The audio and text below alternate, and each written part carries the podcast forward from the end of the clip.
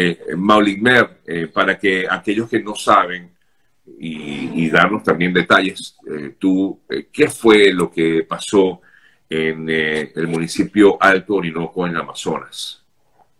El pasado bueno, bien.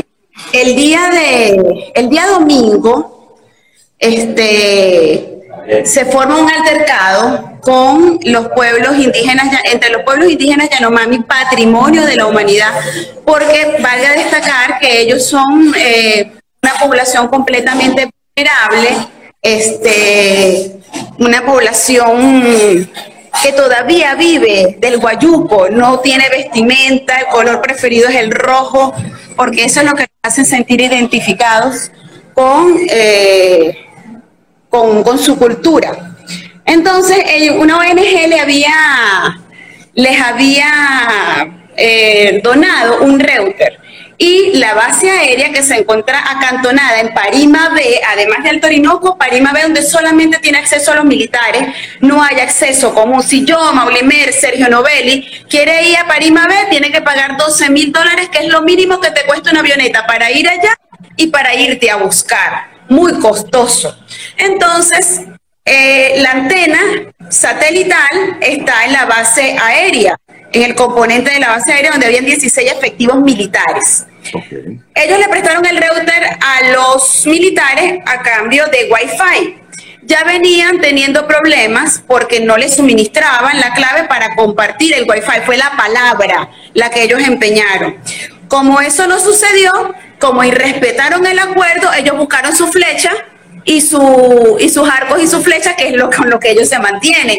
Y la guardia, los militares respondieron con balas. Lamentablemente, un saldo rojo. Cuatro muertos, eh, dos muchachos de 22 años, un señor de 35 y una mujer, mira, una mujer que eh, prestaba apoyo a aquel que aterrizaba ya le cargaba la maleta, le hacía el guarapito. Era una mujer muy maternal que se llamaba Martina.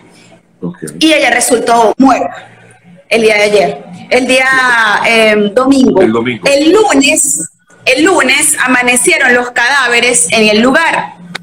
El día lunes, em, la cultura Yanomami es que agarran a sus muertos y ellos eh, lo incineran para hacer una bebida y para inhalarse el polvo de las cenizas de su fallecido. Y la cultura de los blancos, de los yaránabe, es que había que esperar un criminólogo para hacer el levantamiento de los cadáveres, para estipular cuál fue el, qué fue lo que sucedió. Allá se encuentra el general de la SOD, el que dirige pues la parte militar del Estado Amazonas. Menos mal que pudo intermediar para que le entregaran sus muertos y no esperar el fulano criminólogo, que eh, era el protocolo de, los blancos, pues, para poder levantar a sus muertos. Porque si no lo hace, hubiese eh, eh, la, la, guerra se iba a formar otra vez el lunes en la noche. Ya hay un video por redes sociales de cómo ellos, ahorita la situación está muy delicada, porque yo debo ser objetiva en, en una situación, Sergio.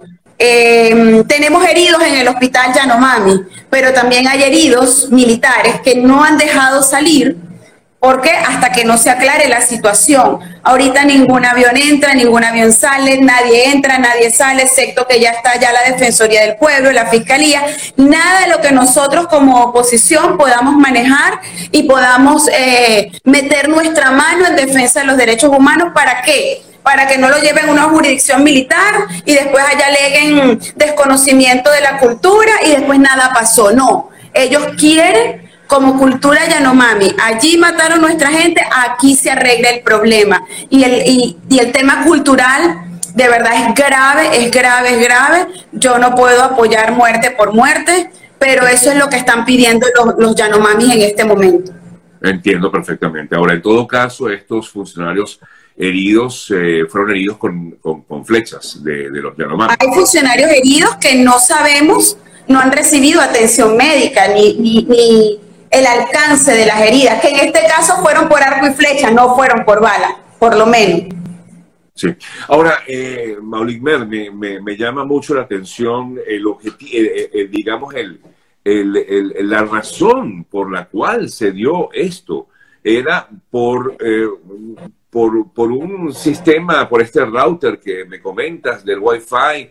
O sea, eh, no logro entender eh, cómo esto llega a ese extremo. Y además el uso de balas contra una población que si bien estaba armada, como dices, con arco y flecha, pues no revieste, o por lo menos parece no revestir mucho peligro, ¿no?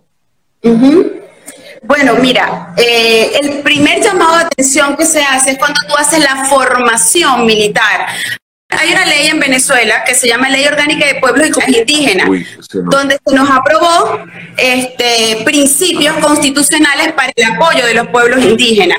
Sergio, te quiero presentar que me acompaña una de nuestras diputadas también, no estamos solos en esta denuncia, estamos con la diputada también Nirma Guarulla, también eh, que apoya y ha sido compañera desde hace muchos años en el seguimiento de los pueblos indígenas Yanomami del Alto Orinoco. Este, te quería hacer el llamado con relación al tema cultural. No están preparadas las personas que van a dirigir a esos pueblos, eh, de, esas tierras ancestrales. Culturalmente no le dicen cómo deben tratarlo, ni siquiera eh, cómo es el saludo. Mira, usted va para el Alto Orinoco, usted debe aprenderse el saludo Yanomami y Yecuana, por ejemplo Usted va para el municipio de Utano, usted tiene que aprender a saludar en Piaroa y en Gili, que son los principales idiomas de, eso, de esas poblaciones. Y te repito, la cosa es grave porque los Yanomami son patrimonio de la humanidad, es la, es la sangre más pura que tenemos aquí en Venezuela y cuidado y si no en el mundo. Sí. Diputada Guarullo, ¿usted quería comentar algo al respecto? ¿Cómo ve, cómo ve esta situación usted? Eh, ¿Puede complicarse en el transcurso de las horas? que cómo ves la situación que sí se puede complicar en el transcurso de las horas. Bueno, de acuerdo a las informaciones que se están manejando, la situación no está nada fácil, porque esa es una zona muy, muy alejada, donde no, no, es decir, no entra cualquier, cualquier persona, vamos a decir, a, a conciliar, porque lo que sabemos, de acuerdo a la información, es que de allí no ha podido salir nadie. Ni va a entrar, Ni Va a entrar nadie hasta que no resuelvan la situación que tiene. Esperamos y hemos exigido que se tome medidas rápidas en cuanto a esta situación, porque los Yanomami de verdad, que son nuestro patrimonio, eh, los Yanomami en esa zona eh, han venido dando siempre la lucha en defensa de sus tierras, de su cultura, de, todo lo que ellos tienen allá. Muchas veces entre el mismo pueblo, Yanomami, una comunidad con otra comunidad, se van a una guerra en este tiempo. Entonces no queremos que esto se siga generando en esa zona y en todas las comunidades del municipio de Torino. Además de que ellos están exigiendo la atención completa, que los cinco heridos que se encuentran en el hospital José Gregorio Hernández lleguen en buenas condiciones allá, que sería como una medida de paliar la situación. Y fíjense que ayer publicamos una foto donde ni una sábana, ni una sábana le han proporcionado a los que están hospitalizados.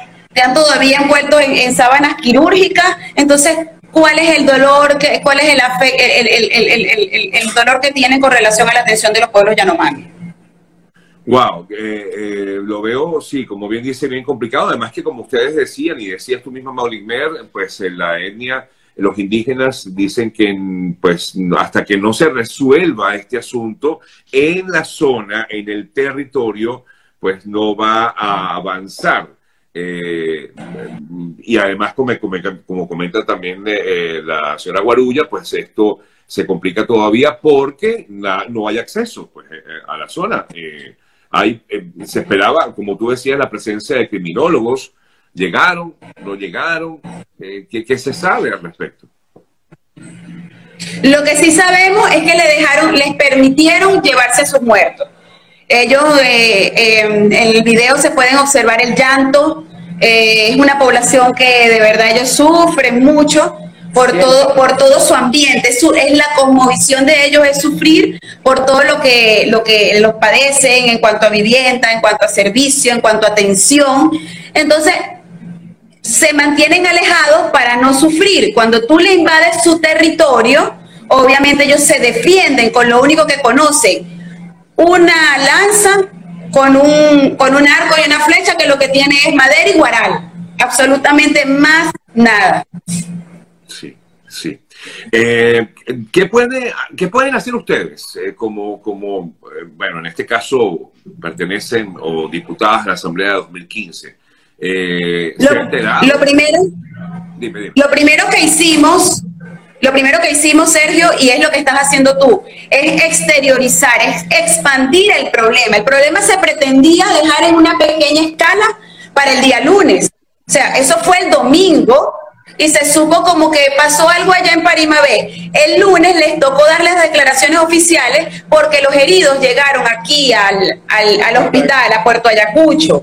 Y ahí es donde se exterioriza el problema, que pretendían hacerlo en una menor escala. ¿Qué hicimos nosotros? Exteriorizar el problema de manera exponencial porque atentaron contra un patrimonio de la humanidad del cual hemos sido defensora de hace muchísimos años. ¿Qué podemos seguir haciendo? A colaborar con la mediación con la atención. Lo primero que hicimos fue la denuncia, que eso no se quedara en Parima, que ellos levantaron su voz de guerra, su voz de dolor, su voz de llanto, y nosotras hemos sido portavoces de que algo sucedió allí y que se puede prevenir si le dan la formación requerida a las personas que supuestamente van a ser la guardia defensora de los, de los pueblos, la guardia de nuestra frontera, porque ahora cabe, la, te, otra duda. ¿Qué hace la base aérea en Parima B cuando eso era una, una base que le correspondía a la Guardia Nacional, que el honor es su divisa, pero también el resguardo de la frontera. Eso, eso llama muchísimo la atención. Cómo han venido acomodándose al sur de Venezuela las bases militares de acuerdo a sus intereses. Por allí nos están pasando también material de por qué, porque permiten que aterricen aviones de otros países por intercambio de comida, por intercambio de oro.